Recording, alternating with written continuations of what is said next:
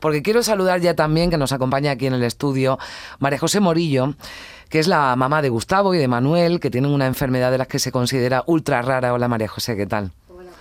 A ver si, a ver, María José, ahora sí, ahora te escuchamos. ¿Qué tal?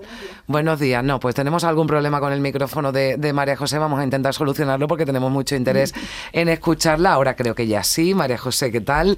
Eh, bueno, cuéntanos en primer lugar, ¿qué es lo que le ocurre a tus hijos? Bueno, mis hijos tienen una, enfermedad mitocondrial dentro de la enfermedad mitocondrial, porque las enfermedades mitocondriales son muchas.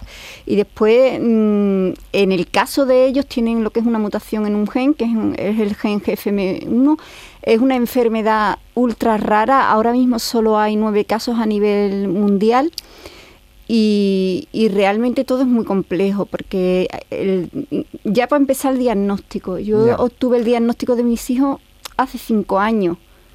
O sea, no sabías que le pasaba algo, pero no sabías exactamente qué le, qué le pasaba, ¿no? Efectivamente, yo sabía que le pasaba algo, eh, vamos, desde que al mes de nacer ya empezaron a, a tener un montón de, de problemas y, ya empezaron los médicos, ya empezó como, como yo digo, el rosario. Ya. Claro, em, entiendo que pruebas, ¿no? En neuropediatría, ¿no? Eh, de para, para, dar con la, con la con la tecla hasta que alguien da, ¿no? Con esa tecla, ¿no? Pues fue hace cinco años. Ahora ya se paga esa, mm. esa prueba. Le, le, hicieron una secuenciación masiva de, del ADN y, y, fue ahí donde, donde se descubrió que lo que ellos tenían era esa, esa mutación. Y recuerdo que, que el doctor Madruga, que era el neurólogo de mis hijos en ese momento, me dijo, tengo dos noticias, una buena y una mala. Él me dijo, la buena, que tenemos el diagnóstico y que hay otro caso eh, aquí en España que en ese momento era el único, junto con mis hijos. Hmm.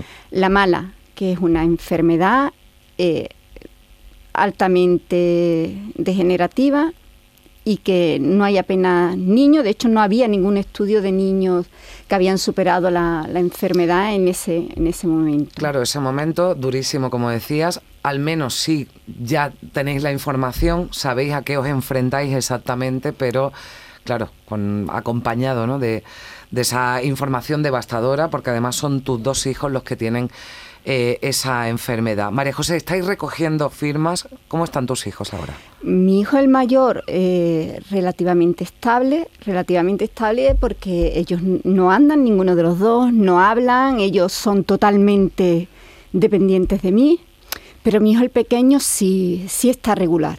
Mi hijo el pequeño viene sufriendo un agravamiento de su enfermedad desde hace año, año y medio y ese agravamiento pues le ha hecho entrar en la unidad de cuidados paliativos pediátricos del Virgen del Rocío. Y, ahí estáis, claro, habéis llegado hasta la unidad de cuidados paliativos, que también tiene que ser un momento durísimo, porque ya sabes a lo que entras en esa unidad de cuidados paliativos, pero estáis recogiendo firmas, María José, para pedir un servicio de guardia de esa unidad pediátrica de cuidados paliativos, que es donde atienden al, al menor de tus hijos, porque no existe ese servicio de guardia y claro, en cualquier momento tienes que llevar a tu hijo para que lo atiendan allí.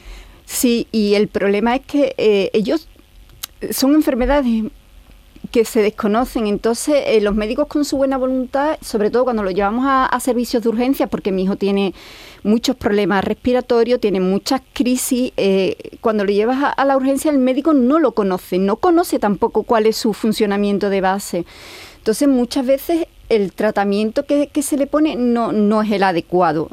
Mm, de hecho, una de las últimas veces que, lo llevé, que a mi hijo le había dado una crisis respiratoria gorda, y como no hay servicio de guardia en la unidad de cuidados paliativos, tuve que llamar a la ambulancia. Entonces eh, lo llevaron a, en este caso, San Juan de Dios, porque yo mm. estaba en Espartina, y en San Juan de Dios, claro, mi hijo entró tan mal que querían sedarlo. Para mí aquello fue muy duro porque, claro, yo notaba que no era el momento, pero, mm. pero también te sientes mal porque no sabes hasta qué punto estás siendo egoísta, porque te empeñas en, mantener a tu hijo con, contigo. El que me lo dejaran por escrito, el decir la madre se ha negado, todo eso para mí era un impacto porque...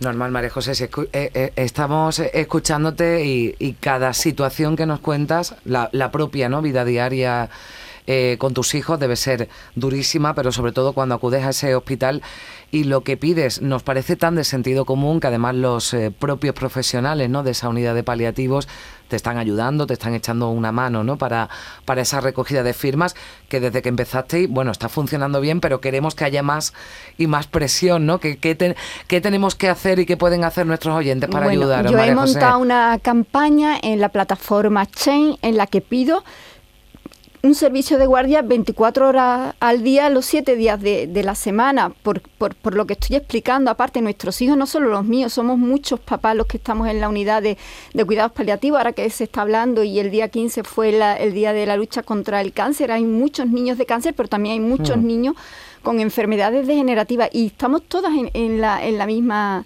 eh, situación. Todas pedimos que, que, por favor entiendan que no es un capricho. En, el, en mi caso, por ejemplo, a mi hijo le da pánico el hospital. Él tiene hipersensibilidad auditiva. Entonces, el carro del hospital, cosas que a lo mejor uno no detecta, eh, para él es...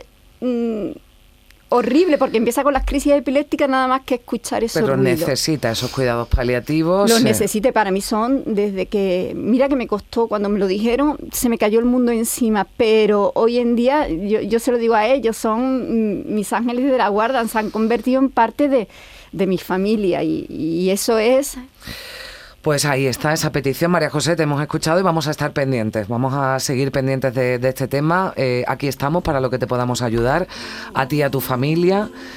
Muchas gracias por tu testimonio, porque eh, te hemos eh, notado, lo estás pasando mal, lógicamente, pero, pero esa, esa fuerza, desde luego, es un ejemplo también para todos, como la fuerza de, de Clara, Clara, que estaba aquí emocionada escuchando, escuchando y, y Carmen también.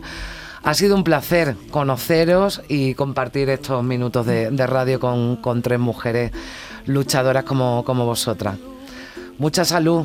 Pues muchas gracias por haberme dado esta oportunidad y yo estoy muy, muy quisiera y le doy gracias a Dios por todo, por haber venido, por, todo, por todo. Gracias María José, que vaya Muchísimas todo muy bien. gracias por haberme dado la oportunidad. Gracias. En Canal Sur Radio, Días de Andalucía con Carmen Rodríguez Garzón.